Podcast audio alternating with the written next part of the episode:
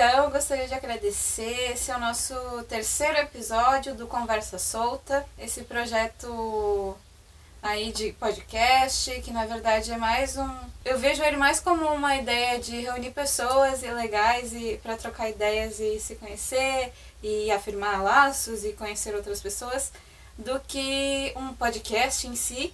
Mas a ideia de gravar veio para produzir alguma coisa durante a quarentena, sabe? E aí, como a gente tem uh, vários assuntos em comuns e nas videochamadas, assim, com amigos, a gente acaba tendo conversas muito massa, eu fiquei pensando, ah, por que, que essas conversas não podem ir para o mundo para que outras pessoas também tenham acesso a essas conversas, né?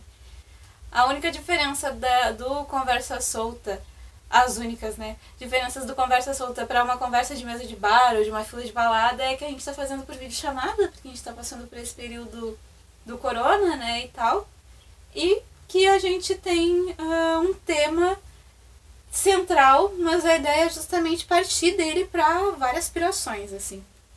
Não é ficar dando só voltas nisso.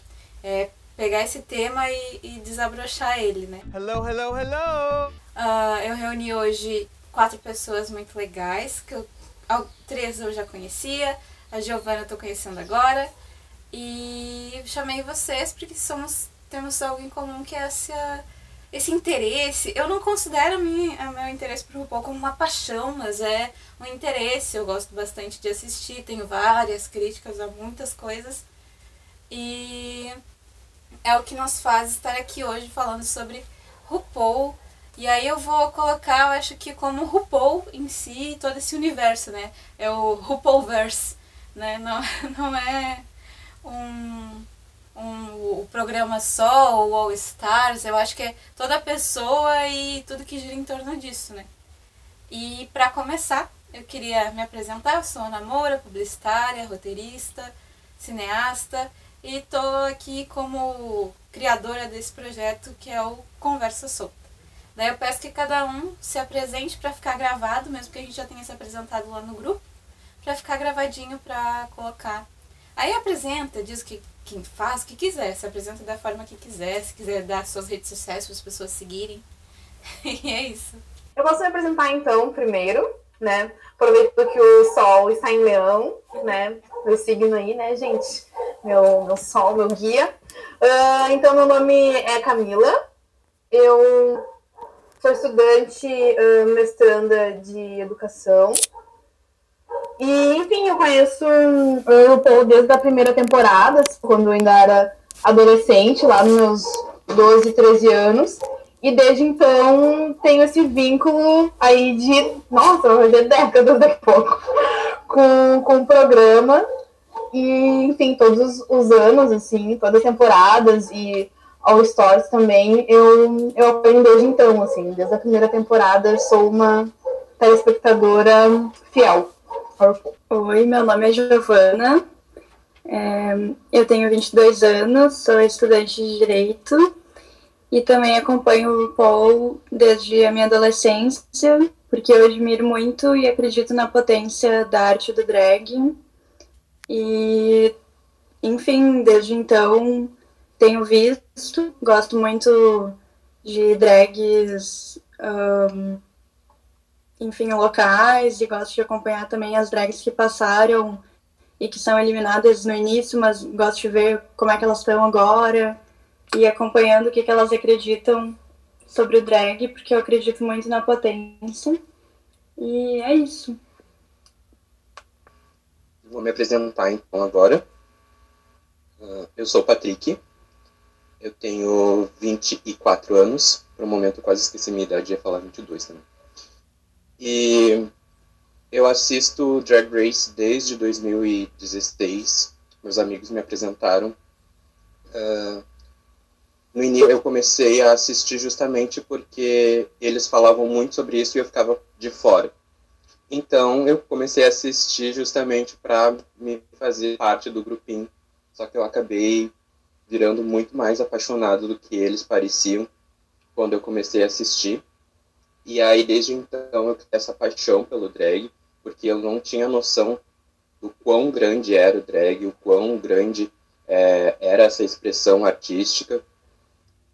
E aí veio sempre essa, essa vontade junto de assistir o programa, de fazer isso também. E aí em 2017 eu comecei a investir nisso e desde então eu criei a minha persona drag, que se chama Mia the Witch. E ela existe ainda mais, por mais que façam três anos, ela existe mais ainda no meu quarto. Eu pouco saí com ela na rua, em eventos e tudo mais. Mas ela tá aí, é um projeto que já vive há três anos, eu já boto a cara no Instagram, pelo menos. E o Paul é uma parte essencial, assim, desse projeto para mim. É, foi o que me impulsionou real para fazer a Mia. Meu computador é um pouco lento, então eu vou, né? Eu tenho um leve delay para falar. Eu sou Darlan, eu vou pedir para que me sigam nas redes, né, por fim, já que tá liberado, porque não. Então é dan.na.dna.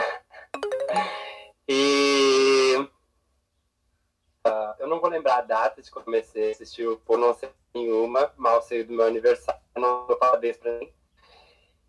E uh, gosto muito do universo, amo demais porque amo um shade de mim, faz parte da minha natureza. E sair sobre esse universo gigante que é bastante popularizado pelo show, mas que também transborda isso, né? Ai, muito obrigada por vocês terem aceitado, né? E ter, tá participando aqui dessa conversa. E a minha relação com o Paul também vai muito, acho que talvez provavelmente do mesmo grupo, também eu não consigo demarcar qual período, mas provavelmente do mesmo grupo do Patrick, provavelmente pelo Patrick deve ter vindo a minha relação com, com o RuPaul. de ficar assim, meu Deus, o que, que essas pessoas estão falando? O que, que é isso? E eu lembro que na época eu acho que ainda não tinha todas as temporadas na, na Netflix. Na época que eu comecei a assistir. E daí eu. Quando, mas quando eu comecei, eu comecei, sabe? E não parei mais. E comecei a, a assistir e ficar, meu Deus, cadê a próxima? E eu também adoro os shades e as coisas que envolvem. Eu acho que passei muita raiva assistindo uh, RuPaul, porque é, um, um, é uma relação de, de interesse e ódio, assim, por RuPaul. Porque é, é, tem muita coisa que você tem vontade de sacudir a RuPaul, assim, e dizer, amor, não é bem assim. As coisas, né? Você não criou o drag, também tem isso. Que é, acho que da minha parte vai ser bastante shade, mas é, você não criou o drag. E eu queria uh, fazer algumas perguntas básicas, assim, ridículas, mas uh, qual a drag, a drag de RuPaul que vocês mais gostam? Para começar, assim, para descontrair, descontrair e depois a gente segue conversando. É, a minha drag favorita acaba de ser coroada na última season, olha o spoiler, né? Mas minha drag favorita não tinha como ser outra, Shea Coulee. Eu amo ela, desde a da Season 9, que é a season que ela participou regular. Eu amava ela e eu fiquei incrédulo quando ela foi eliminada. Foi a primeira eliminada na final na, dos lip syncs. Ela não foi nem pro top 2. Eu fiquei chocado, porque aquela coroa na nona já estava na cabeça dela. Fiquei incrédulo que aquilo aconteceu. E a RuPaul não fez nada que não era obrigação dela dando essa coroa para Sheikh Lei. E eu vou, eu vou me, me modificar o que eu disse, eu vou me uh, editar. Ela, ela não deu, a Sheikh Lei foi lá por mérito, ela mereceu essa ela fez por merecer, entendeu? Então, eu amo muito a Shea, eu amo muito o que ela representa, que é esse empoderamento queer, preto, botar a cara para dizer assim que nós estamos aí, que nós resistimos existem muitos é, preconceitos em torno assim do, do corpo preto masculino, né, enquanto esse ser que deve ser sempre másculo e, e viril e, e, toda essa questão assim. Então eu acho que a Shea é um, é um ícone para mim, assim, uma referência para mim, enquanto ser nesse mundo, né? Então eu amo demais ela, eu acompanho demais o que ela faz, eu tô sempre atrás que ela está fazendo e eu estou muito feliz que ela finalmente foi coroada.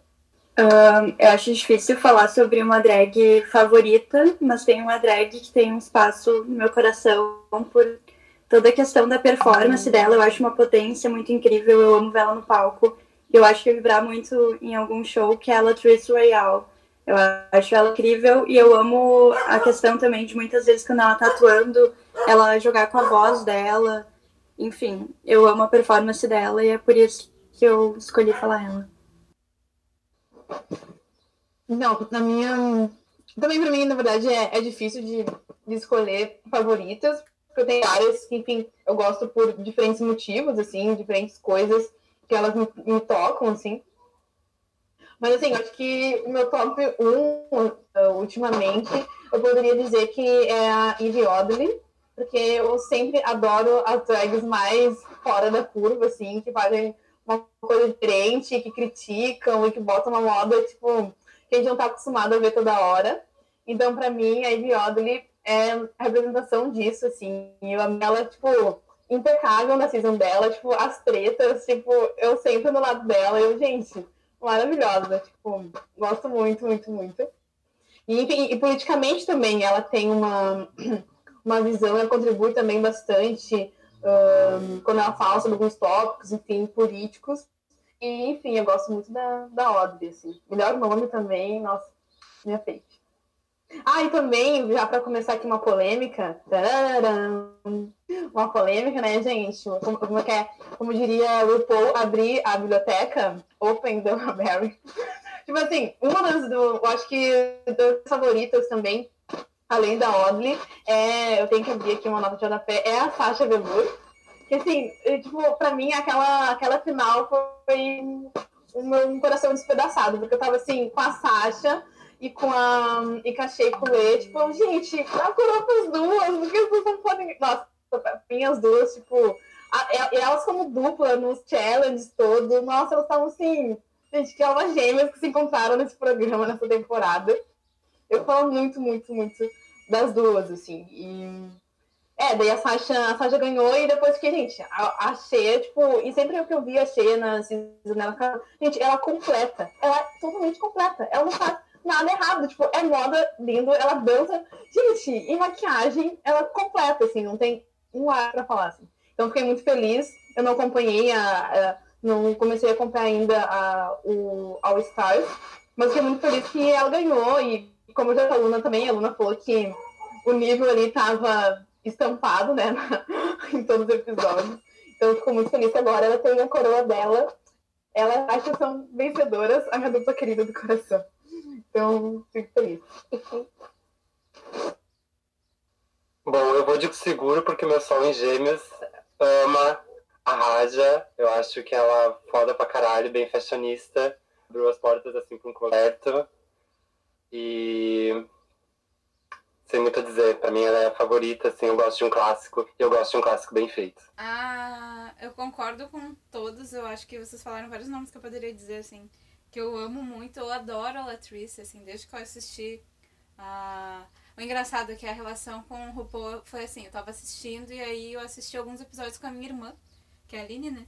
E aí, tipo, na época ela nem tava nem aí, ela nem assistia. Tipo, o hype de RuPaul chegou agora pra ela. Ela tá, tipo, apaixonada. Ela tá, viu todas as temporadas em que? Dois meses.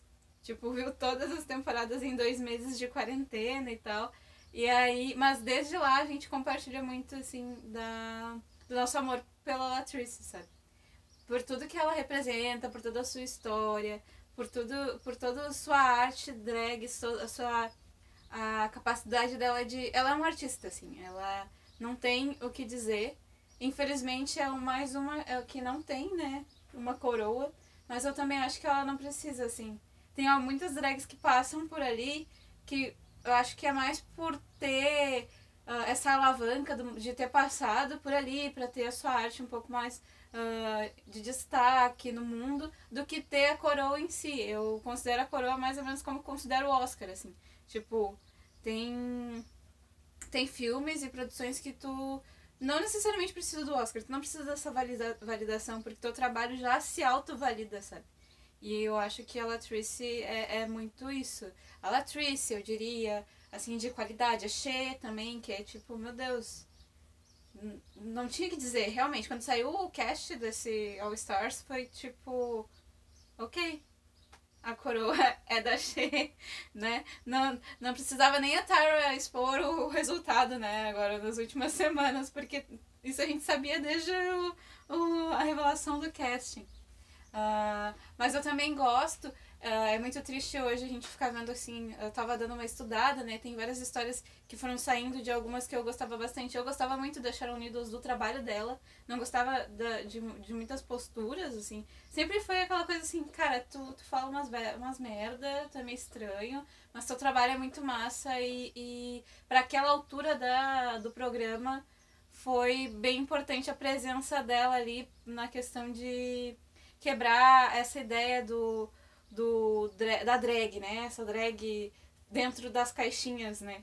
Que é algo que eu acho muito horrível em RuPaul, porque se tu for comparar a maioria das, das drags que ganham ou que tem, ficam por mais tempo na competição, a maioria são drags que estão dentro de uma caixa. Eu acho bem estranho tu tá falando de arte drag, que é uma coisa que é uma arte uh, fora, né, a gente está falando de uma arte feita por uma minoria, né, em maioria das suas vezes.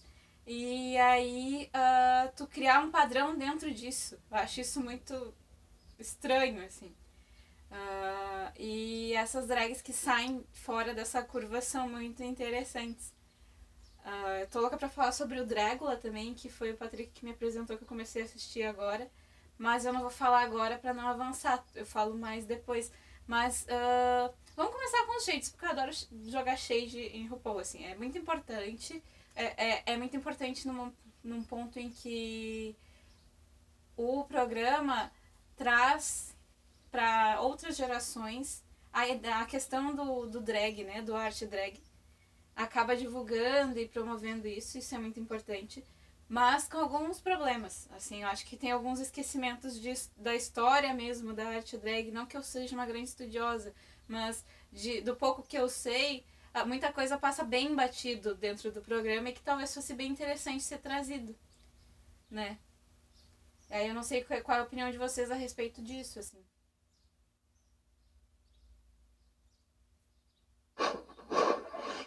Tipo, quando tava falando ali, né, dessa caixa Ru, eu acho que para mim o que mais ficou, fica marcante hum, no, nesse rolê, tipo, do, do estereótipo, assim, do, do que ela, desse rótulo que ela busca, acompanhando desde a primeira temporada, tipo, totalmente sozinha. Eu me lembro lá, tipo, eu, com, uh, sei lá, tava ainda na escola, assim, no ensino fundamental, e eu não falava com ninguém sobre isso, porque ninguém existia, tipo, na escola do Paul. Não tinha nenhuma referência aqui quando chegou. Porque o Paul chegou aqui no Brasil pela, pela enfim, né, pela TV, pela, TV a cabo, no canal da VH1, né? E daí, naquele tempo, naqueles áureos tempos da vida, eu tinha a VH1 em casa. E daí, num domingo, assim, zapeando, quando veio, gente, mas... Tipo, domingo de tarde passava, me lembro até hoje. E daí, que pessoal colorido é esse? Drags? Hum, tipo, eu só lembro de ver fotos, coisas, referência. Mas aí parei porque, enfim, tava ali esse, essa arte queer, né?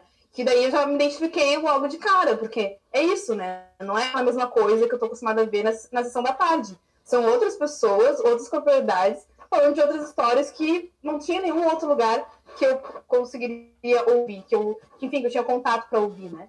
Isso me, me marcou bastante, assim, quando uh, no começo também, né, Luna, tu falou sobre temporadas favoritas, eu acho que esse, a primeira talvez seja minha favorita por isso, né, porque foi um descobrimento que, que depois eu, eu levei porque não acompanho desde então.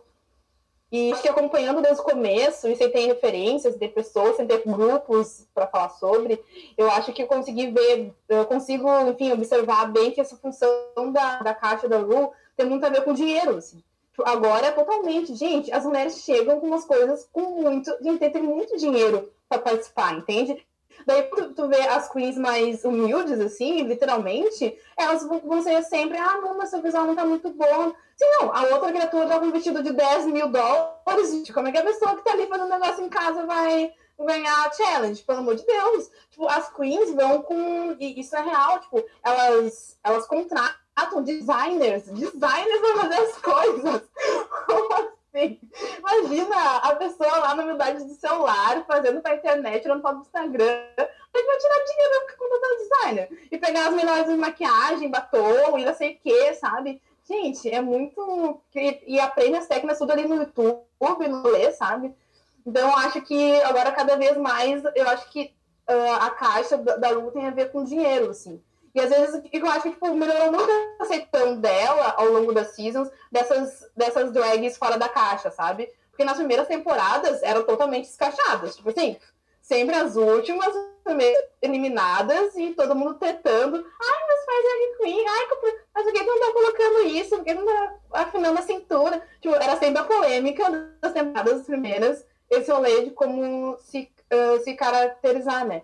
Mas agora eu vejo que, tipo, nessas últimas não é, não é mais posto em discussão, porque, enfim, tu tem as drags, tipo, a Sasha, que ganhou careca, tu tem a Ivy Oddly, que, tipo, que tem todo outro rolê. Então, tu já tem uma outra história mais recente, né? Mas acho que esse rolê do, do dinheiro, do money, uma coisa que eu acho muito despercebido, né? Até pelos, pelos fãs que ficam, tipo, gongando as, as queens, sendo que, gente, é, tá na cara que é uma questão de dinheiro, de classe mesmo. Militei nisso. Eu concordo também com a Camila, eu vejo também a rua agora como uma competição onde já chegou num patamar onde eles querem fazer um grande show. Aquela coisa experimental do drag, de bar mesmo, da nossa cena local, por exemplo. Pouquíssimas da nossa cena local iriam para um drag race. E isso não é nem cheio de meu, é a questão de, de acesso mesmo, de ter essa grana de investir como a Camila estava falando, eu notei que nesse All Stars, a Jujubee, a Blair Sinclair e a Nicolay usaram é, roupas que foram estilizadas por gente que trabalha para Lady Gaga. E assim, eu sou muito fã da Lady Gaga, então conheço essas coisas. Então, assim, olha o nível. Elas estavam trabalhando com a mesma pessoa que veste a Lady Gaga. Mas eu vejo que além dessa questão de dinheiro, a rua ainda tem uma questão assim de padronizar a estética do drag. Eu vejo que por mais que ela esteja aceitando é, as diferenças, assim, as queens mais fora da curva, ainda existe muita busca no programa para mostrar essas drags que realmente personificam o que a gente entende como um corpo perfeito feminino. E isso me incomoda um pouco, porque a minha drag não é assim. A minha drag é mais sobre sair dessa curva. E aí, quando a Luna começou a falar sobre a Sharon Needles, eu me identifiquei com a fala dela justamente porque a Sharon foi uma das primeiras queens que fez isso no programa, que mostrou outros lados é, do, do, drag. A, a, a, Sharon é uma bruxa, né? Enfim, ela tem toda essa arte das trevas que ela traz. Ela não é a proposta dela ser um, um glamour hollywoodiano ou, ou personificar um corpo extremamente feminino, o que a gente considera feminino, enfim. Então, eu, eu acredito ainda que a Ru tem muito que caminhar e muito que conversar com produtores para aceitar muito mais diversidade, de fato, na representação dessas drags. Porque ainda a gente está engatinhando, assim, porque por mais que existam Sharon Needles, rainhas, existam Eve Odleys, ainda a representação, para mim, assim, na minha opinião, é muito muito padrão drag barbizinha, como a gente chama, alguma coisa assim. E isso me incomoda um pouco, assim, porque existem várias, é, vários tipos de drag que não são ouvidos, que não são vistos, e isso acaba ensinando as pessoas que drag é aquilo que passa na RuPaul. Só que drag não é só o que passa na RuPaul. Existem milhões de drags que nunca entrariam, talvez, com o crédito da RuPaul, por não estar dentro desse padrão, que estão sendo né, deslegitimizadas, elas, estão, elas são chacota, de repente, para um público que assiste RuPaul. O público que assiste RuPaul está na internet e aí estão participando de fóruns, grupos, e aí a pessoa que faz essa drag, que é fora da curva, posta uma foto da sua drag, ela é sempre comparada com as drags de RuPaul's, porque as pessoas aprenderam que drag é aquilo que aparece na RuPaul.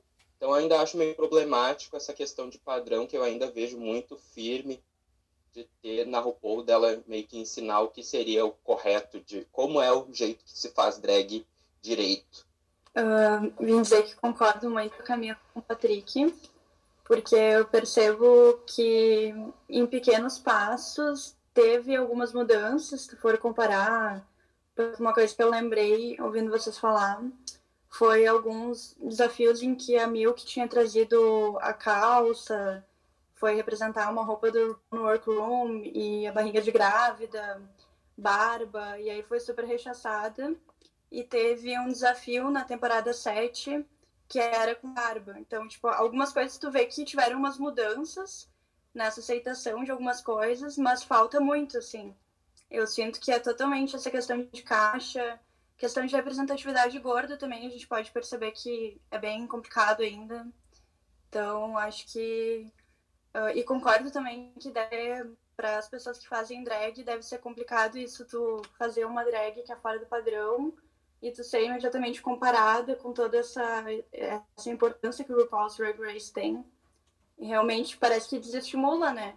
E que eu acho que é uma coisa tão potente, tão incrível em quem faz drag conseguir questionar justamente, sabe, esses padrões. E aí tu vai sugar isso para colocar dentro de um padrão de feminilidade que não, não era para ser por aí, né?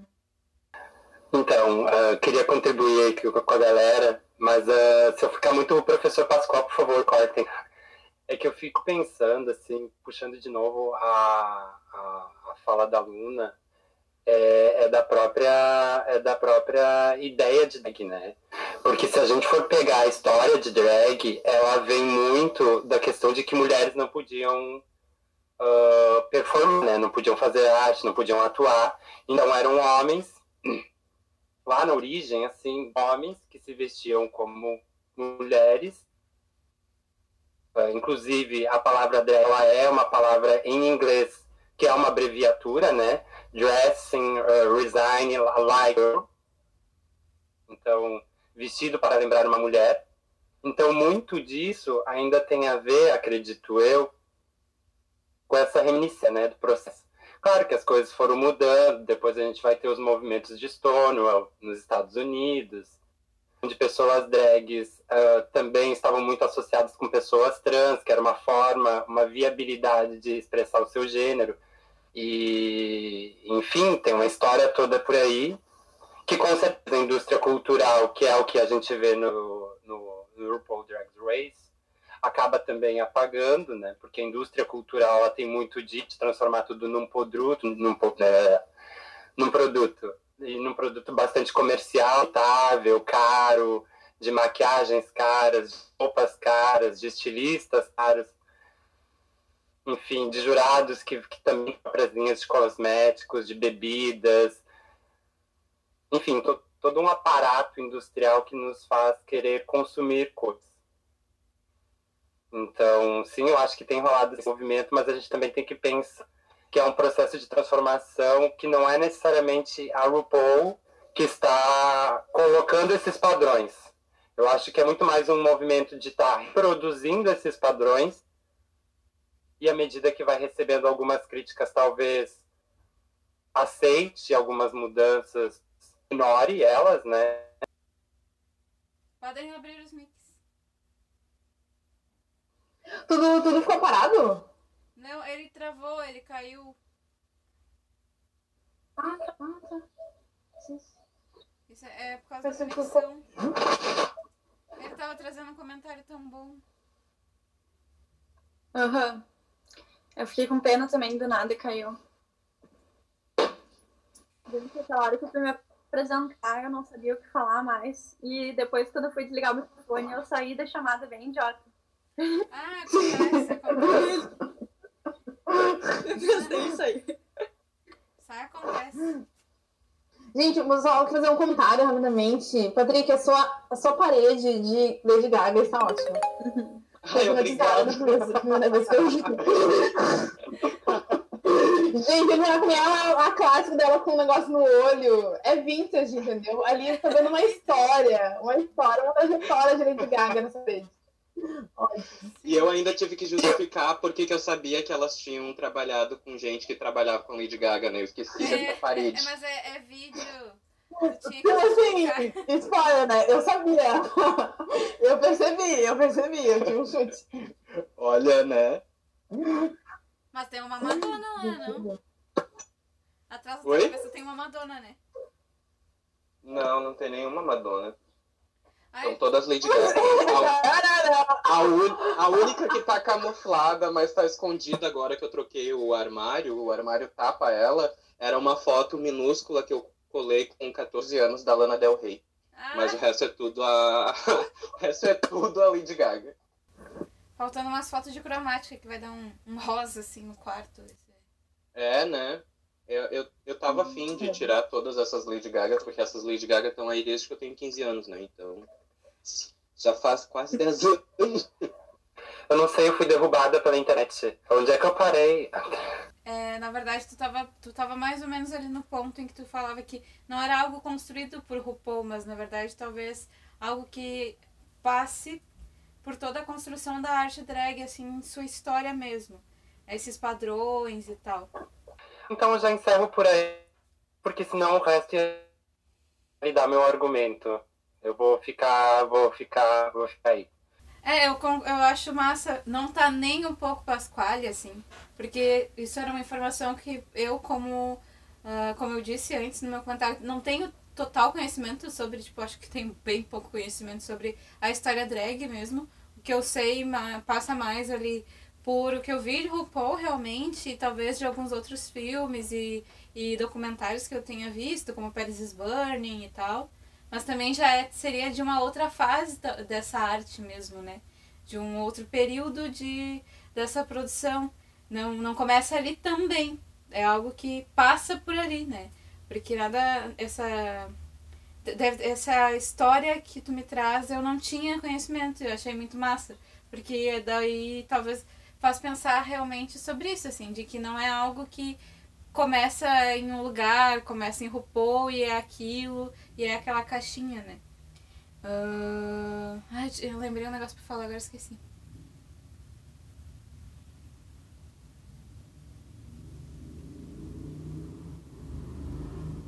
Esqueci. Vou falar outra coisa que eu tinha falado. Mas eu não sei se alguém tem alguma coisa pra complementar o que o, o tinha falado e tal. Então, em- meio que engatando nesse, nesse gancho de. Eu tenho uma coisa Esse- me complementar. Pode falar. Posso falar o meu próprio complemento? Travou. Então, eu, eu só ia dizer que ah, ah, essas informações que eu tenho, por exemplo, é da. é, não fui eu que, que, que inventei da minha cabeça e também não é uma leitura direta minha. É uma entrevista que eu vi da, da Rita Von Hunt, que é uma drag, do tempero drag, nananã, toda milituda, bombando na internet. E uma coisa que ela diz, por exemplo, que a palavra drag, a palavra drag em si, ela vem ah, da produção shakespeariana.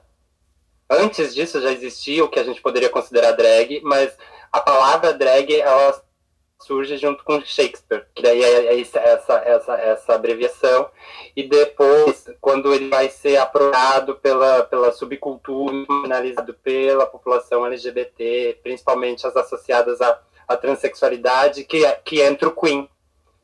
E aí que a gente vê a- a- os movimentos de Stonewall, Paris Burning, e todo esse movimento que vai acontecendo, principalmente a partir da década de 60. Então, toda a construção histórica, ela começa lá atrás, quando mulheres não podiam entrar, vem pelo Shakespeare e depois desemboca na, na cultura marginal, né, entre aspas, conhecida como cultura marginal das pessoas negras, LGBTs, das periferias dos centros. Então, é, hum, voltando pro, pro gancho do, do Darlan, eu acho que ainda é pertinente, tipo, de falar sobre esse foco na, na assim, de quando a gente fala de drag, né? Que, tipo, tanto o programa, quando começou a crescer e cada vez mais, tipo, alcançar o mainstream nos Estados Unidos, assim, que daí virou uma onda, daí o pessoal cada vez mais, enfim, nos outros países começou a, a consumir, assim, se colocou muito o foco, e ainda se coloca, na verdade, o foco na RuPaul, né? Então, muito se discute relações à e, e tudo mais. E ela toma isso pra ela, né? RuPaul Charles, lá como é o nome, hum, coloca isso pra ela como, tipo... Eu agora me lembrei de uma entrevista que a Ru deu pro, pro Jimmy Fallon, que ele fala, ah, você tá aqui na capa, né, de uma revista, bacana, uma, não sei se foi tipo, a primeira drag queen como capa dessa revista, mas enfim, eu sei que foi um feito, e daí a RuPaul ficou indignada, porque, tipo assim, a drag queen, tipo, uma drag queen, não, eu não sou uma drag queen, eu sou a rainha das drag queens. Então, tipo assim, é, é isso, tipo, de colocar tanto, obviamente, que tem a ver com a trajetória dela de sucesso, mas ela também inspira, assim, esse, essa majestade, assim, sabe? Esse trono. E daí tu coloca, gente, mas é, é como se for sei lá, sobre qualquer outro, outra celebridade, personalidade. Gente, é um ser humano no final das contas, entendeu?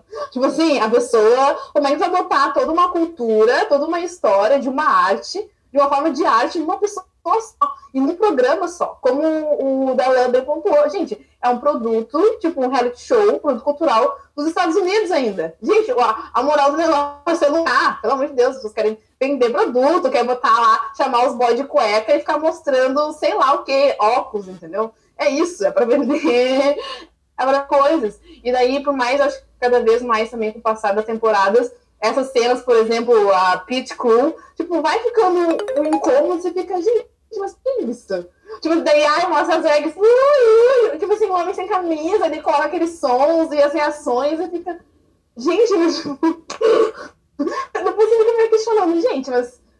Tá, será que é necessário isso? Por que isso ainda? Nossa, desde a primeira temporada, será que nada mudou? Será que não podia representar isso de outra forma? Mas aí também você pensa, ai, velho, tem um monte de gente aí, casalzinho hétero, padrãozinho assistindo, é isso aí, bota mesmo os caras de cueca e o somzinho. E daí a gente fica nessa nesse paradoxo, assim. Então é muita coisa para se pensar. Mas eu acho que para complementar um pouco que o, o que o Darlan trouxe é isso, né? De também tirar da gente, também tirar esse, esse foco no olhar para Ru, que inclusive acho que, acho que em várias redes já nem é mais a drag queen mais seguida, né? Porque a drag, drag queen mais seguida, aí a gente popular é a BR, é aqui no nosso território, né? Paulo Birtar, né, gente? Então, tem essa situação aí também, né, gente? Esse outro marcador aí, essa, esse, essa representatividade do nosso próprio país. Né? Enfim, acho que é por aí. Uh, complementando o que vocês trouxeram, complementando não, só comentando. É, eu já tenho uma visão um pouco diferente, assim, eu acho que quando tu é produtor de conteúdo, quando tu é influencer, tu tem uma responsabilidade pelo teu conteúdo, sabe? E aí a RuPaul, justamente porque ela representa essa majestade do, drag, como ela se põe, como ela se vende, como ela chegou nesse nível, ela escalar drag queens que, na sua maioria, representem um tipo de drag, valida aquele tipo de drag, sabe? E todas as drags querem ter a validação da RuPaul.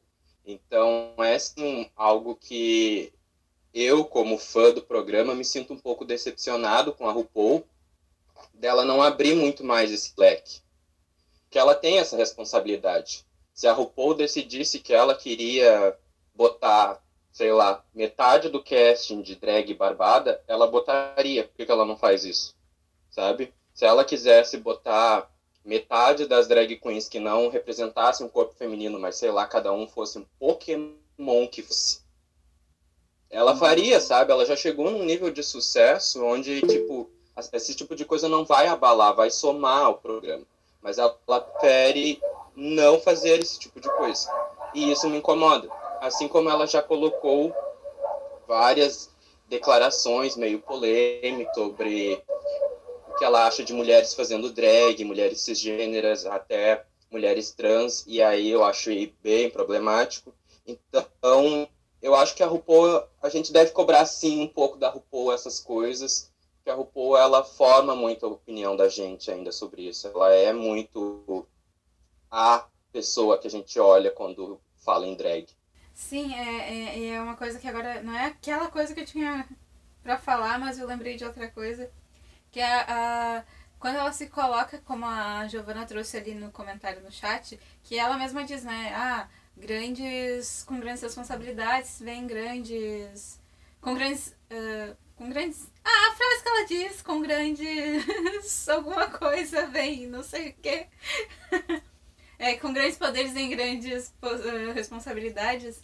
É, no, no momento em que ela tá nessa posição que hoje ela é vista e que ela mesmo se auto-intitula, né, como a drag, que, que é a drag rainha, a, dona da colmeia e não sei o quê. É, nesse momento ela cria o tal do fandom, que foi algo que foi falado um tempo atrás, que é a ideia né, dos fãs desse, desse programa que acabam se sentindo no lugar de poder estarem sendo muito odiosos e, e, distribuindo vários preconceitos e tal em comentários e postagens a partir do produto que estão consumindo.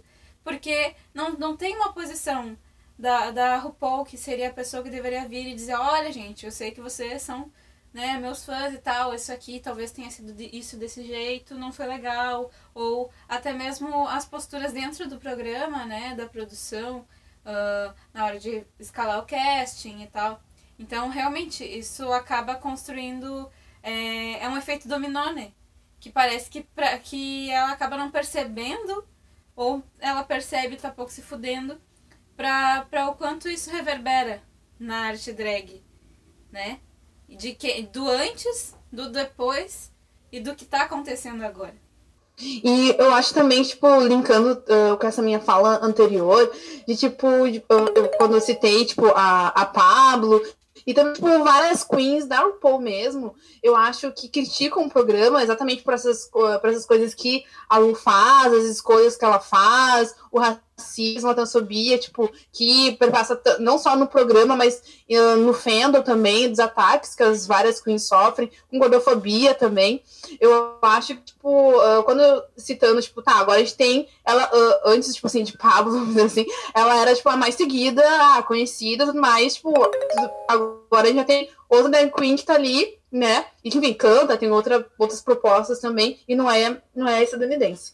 Uh, de pensar, acho que isso provoca de alguma forma pensar um pós-rule, sabe? Tipo, eu que sou aqui das humanidades, a gente gosta aqui do pós, pós, pós. Então, de pensar um pós-rule, sabe? No, no meio drag. Porque eu acho tipo, agora, com, essa, com o rolê da efervescência da internet, principalmente, e até mesmo do, do programa, uh, eu, eu vejo muito que outros canais e outras enfim, outras propostas, outras propostas também grandes e importantes estão para vir além de Rule, entendeu? Já estão, na verdade. Sabe, tipo, a, a tipo, o Brasil é uma, tipo, o cenário praticamente musical pop do Brasil é um grande exemplo disso, entende? E aqui não chegou o Drag Race ainda, vamos dizer assim, não sei se vai chegar um dia e tal, mas tem vários países que tem o, o, a competição agora, já internacional. No Brasil, hoje uh, teve várias tentativas, mas nunca, enfim, começa uh, essa o, o programa. E aqui a gente tem, enfim, uma cena drag na música que é extremamente forte, talentosíssima, internacional e milhões de streams, entende? Então, querendo ou não, também, eu acho que passa isso, esses outros lugares, enfim, eu acho que já tem, já tem espaço para a gente pensar esses novos campos de drag que já não são são influenciados, obviamente, porque como as, as drags, várias drags agora falam estão no programa, ah, eu cresci com o Paul, agora, tipo, as participantes cresceram com o Paul, então foi o primeiro contato, foi, ah, será que eu vou usar maquiagem? Então, tipo, né, eu acho que essa influência vai ser, obviamente, presente, mas que já pensar um, um pós-rule que eu acho que é necessário e, e esse que já é, eu acho que talvez seja muito otimista, né? Mas que já está refletindo sobre todas essas, essas um, esses, vamos dizer assim, essas faltas que ela tem, sabe? Essas questões preconceituosas mesmo que ela não revê e que ela, ela ignora, é isso, né? Essas, essas, essas questões que ela ignora, eu acho que nesse pós-rule, assim, eu acho que é muito possível e de muitas vezes já estão fazendo assim mesmo, sabe? Eu concordo com a Camila. Eu vejo o Drag Race assim. Um dos motivos pelos quais eu ainda amo Drag Race é sobre como o Drag Race coloca o drag no mundo, né? Porque o que, que era o drag antes de existir Drag Race, né? Não era nada. E hoje a gente não era nada, não de um jeito pejorativo, mas não era nada tipo relevante que as pessoas conhecessem, não era mainstream. Uh, E hoje a gente vê o drag em lugares que a gente nem sonhava 10 anos atrás, antes do programa, que podia chegar. E por que, chegou?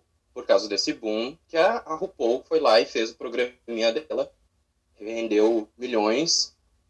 E, e isso é um ponto positivo, assim, para mim, que o programa tem, porque, olha só, no Brasil, que é um dos países que mais mata LGBTs por ano, a gente tem uma drag queen extremamente talentosa, conhecidíssima pelo mundo inteiro, sabe, fazendo sucesso. Isso, e ela mesma diz que o sucesso dela deve-se ao boom de Drag Race, que ela começou a fazer drag, a Pablo, por causa de Drag Race.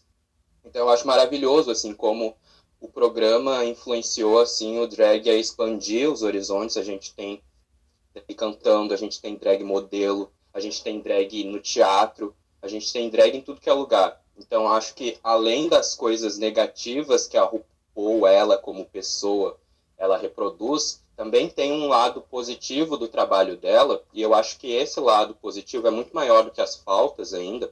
Posso ter meio leviano no que eu estou falando, mas eu, eu considero que o trabalho da Ru, a obra da, da RuPaul, ela é muito mais positiva no sentido assim de sempre que a RuPaul foi fazer alguma coisa, ela sempre me pareceu pioneira, sabe? Ela sempre abriu portas para essa comunidade queer, que não tem espaço em lugar nenhum. E ela, como uma drag queen preta, ia lá, botava a cara, sabe?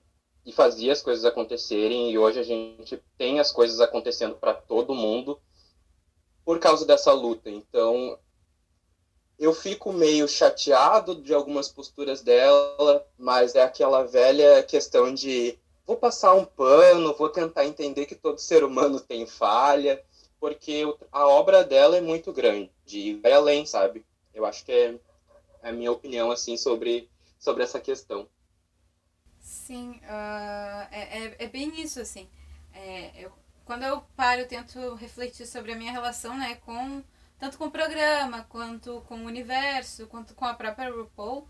Eu fico nessa relação agridoce mesmo, né?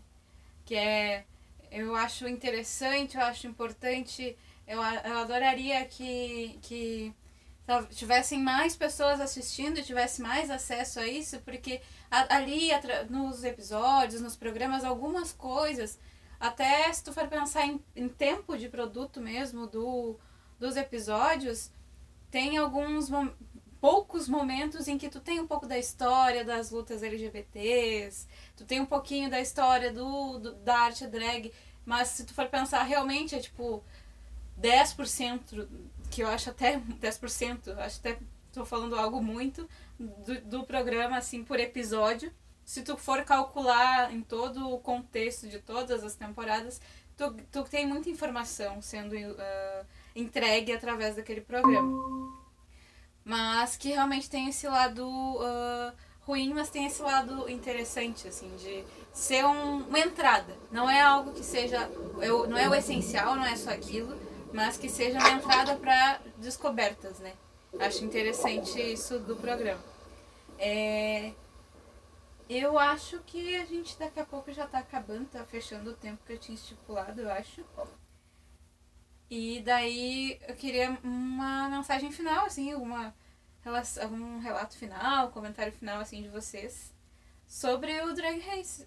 Drag Race é ótimo. O Drag Race. Sobre o RuPaul e tal. Uh, de cada um, daí eu vou querer pra ficar fechadinho.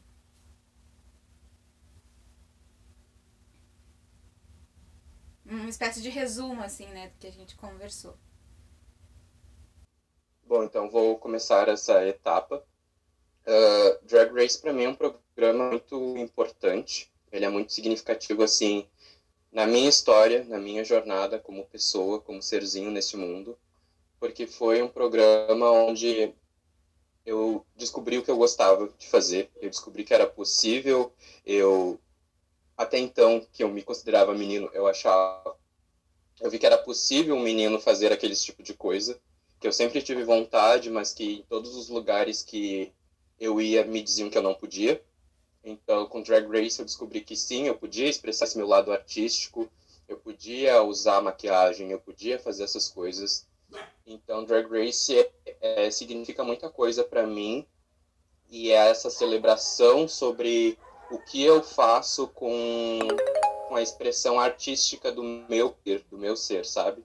Ele me abriu portas para pensar que existe essa possibilidade para mim e eu fui atrás de, de realmente entender o que eu queria expressar. Então, essas críticas que, por exemplo, eu fiz a Drag Race, elas acabam ficando meio que por cima, assim, quando eu também tenho, sabe, o, a, a opção de ir atrás de mais informação e não depender só de Drag Race.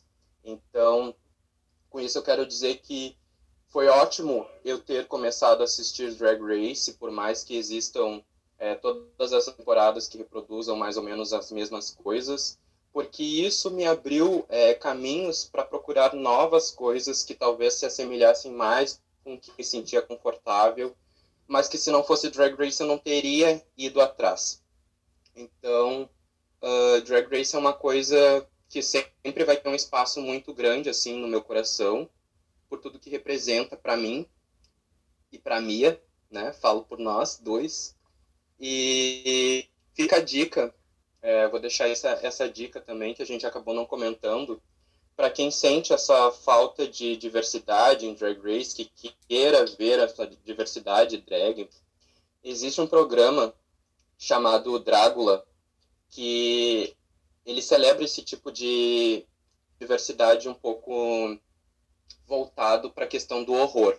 Então, o Drácula são, é uma competição parecida com Drag Race, em alguns sentidos, mas são para drags que são consideradas drags monstras. Então, é um drag do horror, só tem participante que faz a sua arte mais voltada para o horror.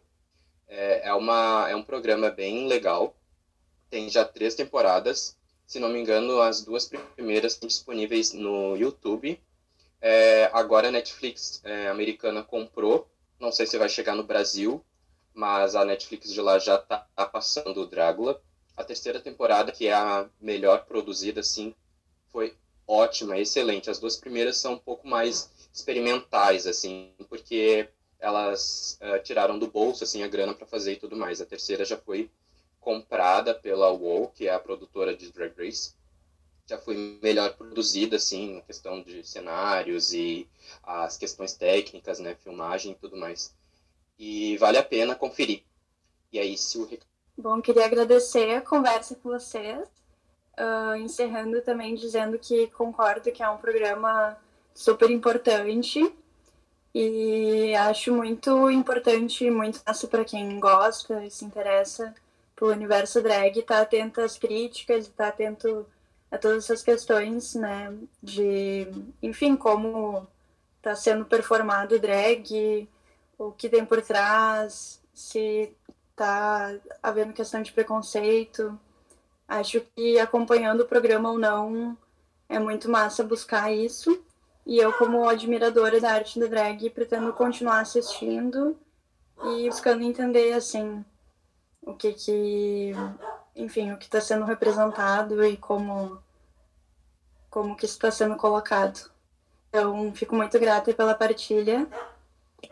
É isso. Então, também agradeço o convite e, e as trocas para falar de Ru. Acho que sempre é bacana aí uh, problematizar e conversar e conhecer coisas novas, programas novos, por exemplo.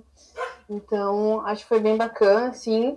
E também gostaria de e, finalizar falando um pouco do, desse meu interesse, desse meu elo com, com o programa, que eu estava pensando sobre isso alguns dias atrás e, e, percebi que eu acho que eu fiquei. Eu estou tanto tempo acompanhando assim, o, o reality, apesar dos seus pesares, que eu, eu, acredito que ele de alguma forma também fez, desde muito novo, e me fez, um, enfim, me trouxe uma representatividade de que feminilidade, apesar de que a gente está falando isso que o povo tem esse estereótipo, e, e, nos relatos mesmo das queens se maquiando, tem uma defesa, ah, não, porque eu faço, um, como é que como diria, a alma feminina, eu faço, uh, tem um culto a uma feminilidade padrão, hegemônica, e muitas falas, assim, tipo, a grande maioria, assim, se a gente for realmente colocar, tá falando de uma mulher, assim, tipo, uh, bem um padrão hegemônico dominante do que é a CPR, assim, sabe? Uma coisa bem singular mesmo. Uh, enfim, embranquecida e magra, tipo, todas essas, todas essas e mais tantas questões, assim. Mas eu acho que, apesar disso, mesmo ouvindo essas falas e vendo, e eu acho que contribui ver as, as formas diferentes de representar isso, uh, me fez também me encontrar o, como, quanto também eu posso ser diferente. Porque, olha só, tem ali eu tenho 12, 13, 14 representações distintas, apesar de seus pesares ali, mas são diferentes. E quando eu ouço isso, ah, porque eu estou representando a mulher X, porque eu estou representando a mulher Y, eu sei que não sou aquelas mulheres que ela está falando. E daí, e com isso, de alguma forma, eu estou me contando, tá, eu não consigo me identificar com isso que está sendo proposto como feminilidade.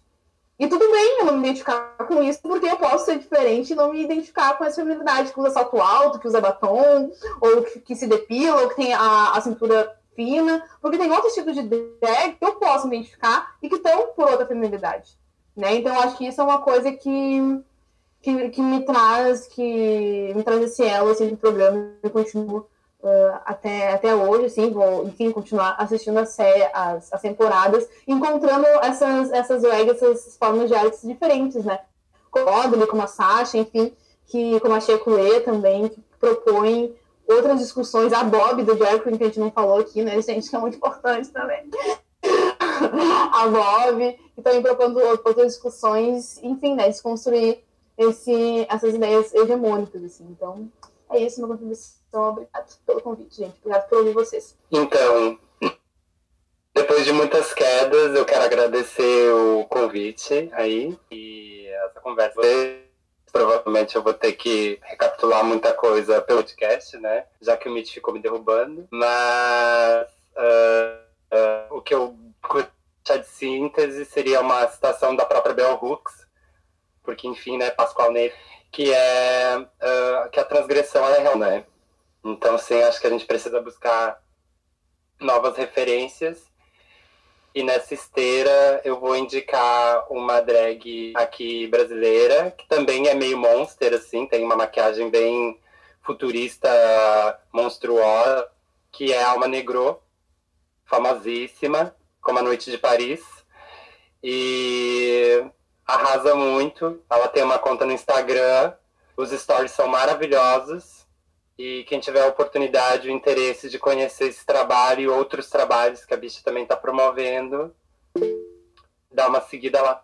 Ai, muito obrigada. Adorei que acabou naturalmente a gente tendo uma, um momento de indicações, que é algo que eu estava pensando em trazer, assim, que eu acho massa, que a gente acaba divulgando uh, outros trabalhos e tal entre uh, entre a gente, entre as pessoas que vão estar tá ouvindo, que provavelmente vai ser o pessoal do, da minha bolha num primeiro momento, que vai estar tá ouvindo o podcast e tal. E, mas que às vezes a gente não tem as mesmas referências e essas dicas eu achei bem interessante. Eu acho até que já vou deixar aqui, assim, para a próxima, estabelecido esse, esse momento, esse quadro, assim, no podcast, que é, são dicas de, a partir da temática, né? De produções, daí isso a gente vai ver conforme cada temática. Dicas, só que eu acho que o recorte vai ser muito de. Como provavelmente a gente tem falado, ah, como na maioria dos episódios a gente tem falado sobre muito das, muitas das coisas que eu acabo consumindo, e aí eu tô fazendo uma reflexão que a maioria é uh, enlatada lá de fora, lá dos Estados Unidos e tal. Eu acho que eu vou estabelecer. Não, eu acho não. Eu estou estabelecendo que essas dicas sejam assim nesse viés mesmo fora da, da, das curvas, assim, do que a gente está consumindo. Então, tipo, que seja linkado com o que a gente está falando, mas que seja saindo dessa curva do que a gente está falando. Então, por exemplo, a gente, uh, no episódio da Beyoncé, poderia ter dado a dica de as pessoas consumirem a Cristal, que é a rapper aqui gaúcha, que é muito foda, que é uma guria novíssima, de 18 anos. Então, tipo, dar essas dicas assim vai ser bem interessante. Uh, eu agradeço que vocês tenham aceitado participar dessa conversa. Eu adorei que o próprio episódio ele foi bem fora da curva do que eu acabei tendo acesso e acabo tendo acesso quando se fala em RuPaul, né?